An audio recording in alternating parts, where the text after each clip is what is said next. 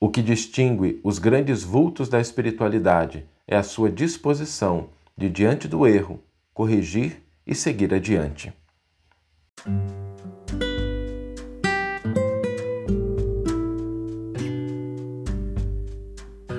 Você está ouvindo o podcast O Evangelho por Emmanuel, um podcast dedicado à interpretação e ao estudo da Boa Nova de Jesus através da contribuição do benfeitor Emmanuel. Hoje nós vamos refletir sobre os grandes vultos do Evangelho, da espiritualidade, que nos inspiram, que nos fortalecem, grandes vultos. E a gente tem aí muitos desses que servem dependendo da nossa religião, dependendo do nosso credo, da nossa afinidade, tem aqueles com os quais a gente mais se afiniza. Podem ser os grandes apóstolos, Pedro, Tiago, podem ser os vultos veementes da, da Igreja Católica, né? Como Madre Teresa, como Teresa d'Ávila, Gandhi. E quando a gente olha São Francisco, Chico Xavier, Divaldo, são criaturas que nos inspiram sempre.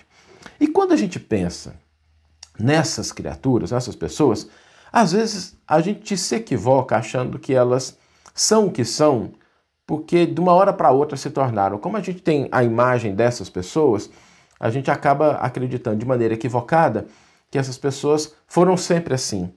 E a gente nem sempre se lembra de que todos, todos passaram por um processo de crescimento e desenvolvimento. Se a gente lembrar de São Francisco, ele teve seus períodos de angústia até se decidir definitivamente pelo Evangelho.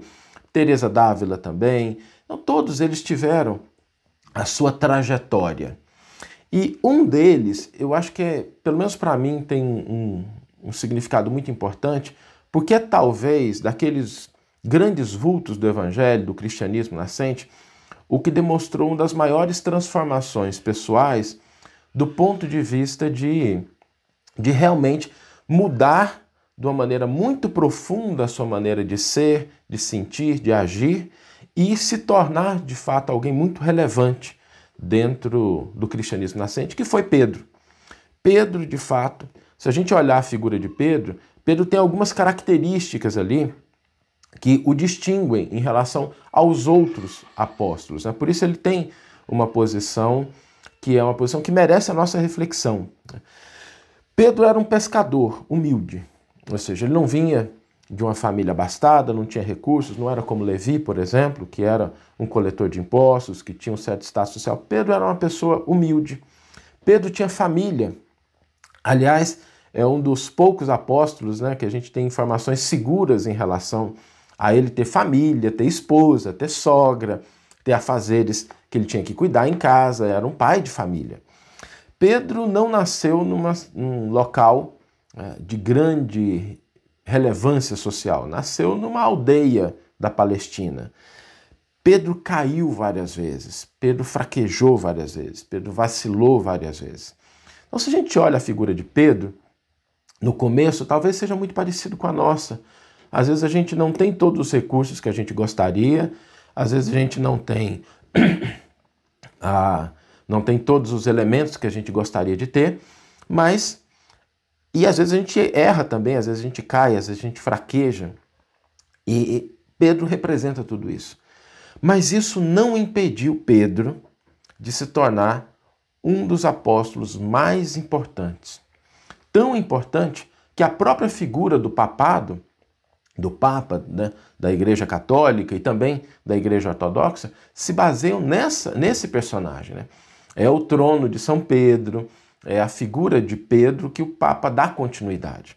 Ou seja, alguém que teve essas características, era pescador humilde, tinha família para cuidar, vivia numa aldeia simples, caiu, errou, vacilou, se tornou um vulto tão importante que uma das principais denominações cristãs da atualidade tem na sua figura né, o símbolo máximo da, do, da sua autoridade. Por que, que Pedro conseguiu fazer essa grande mudança? Porque Pedro não se não paralisava com seus erros. Pedro buscou ampliar conhecimento, Pedro buscou adquirir relevância pelo serviço, pela humildade, e ele não apresentava desculpas em relação a seguir adiante. ele errava, mas isso, isso é muito bonito em Pedro. Pedro sempre levantava a cabeça e tentava fazer direito. Ele reconhecia o erro, corrigia e seguia adiante. Reconhecia o erro, corrigia, seguia adiante. Às vezes caía no mesmo erro, mas corrigia, seguia adiante. Isso é o que caracteriza essa grande figura do cristianismo nascente. Para que a gente possa refletir sobre a nossa vida, entendendo que não são os elementos que nós possuímos ou que nos faltam, é a nossa disposição, sobretudo desse elemento, de diante do erro, diante da falha, né, diante da ausência de possibilidades, a gente olhar assim e falar: olha, o é, que, que eu posso fazer? O que, que eu posso construir? Ok, errei, mas vamos seguir adiante. O que, que tem para ser feito? O que, que tem para ser concretizado? E a gente não se preocupar muito com as reflexões em relação ao passado, mas daquilo que eu posso fazer do presente, fazer no dia de hoje. O que, que eu posso concretizar? Porque o, o limite no crescimento espiritual é aquele que a gente se impuser, é aquele que a gente se colocar. Porque se a gente estiver de fato buscando crescer, se desenvolver espiritualmente, não faltarão duas coisas fundamentais, que é o que está muito presente na vida de Pedro: apoio do Cristo e oportunidade de recomeçar. Apoio e oportunidade. Mas muitas vezes, porque a gente cede ao desânimo, à culpa, a gente acaba se distanciando do apoio e desperdiçando a oportunidade. Então, que a gente saiba aproveitar o exemplo de Pedro e buscar efetivamente esse processo de crescer, de corrigir, de seguir adiante, porque o exemplo dele nos mostra de uma maneira muito bonita que se nós tivermos boa vontade, se a gente tiver fé e se a gente aproveitar as oportunidades de serviço ao semelhante, olhando para frente, o nosso crescimento espiritual é algo que se concretizará nos trazendo paz, nos trazendo harmonia, nos trazendo uma vida plena, não uma vida sem desafios, as pessoas não podem confundir isso, mas uma maneira diferente de encarar esses desafios, de superá-los, de vencê-los, porque a gente traz no nosso coração uma fé, que é a fé que nos orienta, que nos dá força.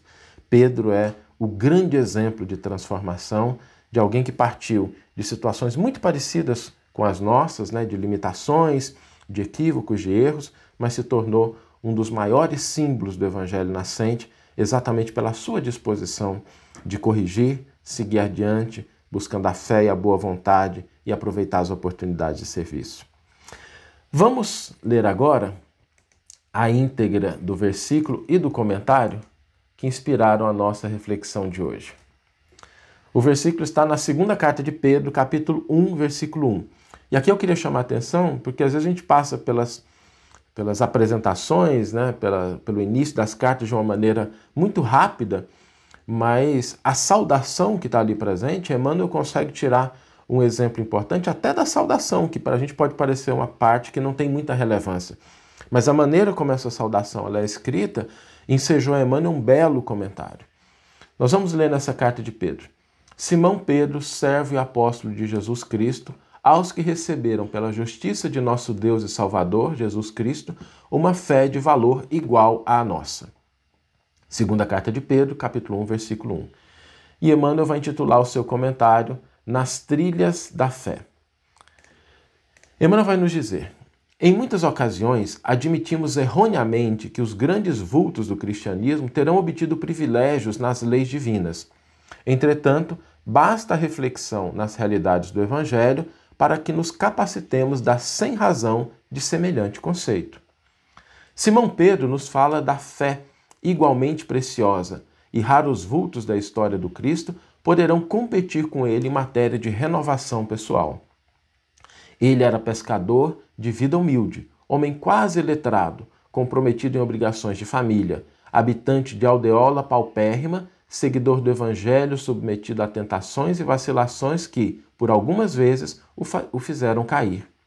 Entretanto, guiando-se à posição de apóstolo da causa mais alta da humanidade, ampliou seus conhecimentos, adquiriu importância fazendo-se condutor e irmão da comunidade, liderou a ideia cristã nas metrópoles do seu tempo e, de cada vez que se viu em curso em erro, procurou corrigir e seguir adiante no desempenho das obrigações que lhe eram atribuídas. Realmente não possuímos qualquer justificativa para isentar-nos do serviço de autoeducação à frente do Cristo, sob a alegação de que não recolhemos recursos imprescindíveis à solução dos problemas do próprio burilamento para a vitória espiritual. Pedro, com a autoridade do exemplo, afirma-nos que, diante da providência divina, todos nós obtivemos valores iguais para as realizações da mesma fé. Que você tenha uma excelente manhã, uma excelente tarde ou uma excelente noite e que possamos nos encontrar no próximo episódio. Um grande abraço e até lá!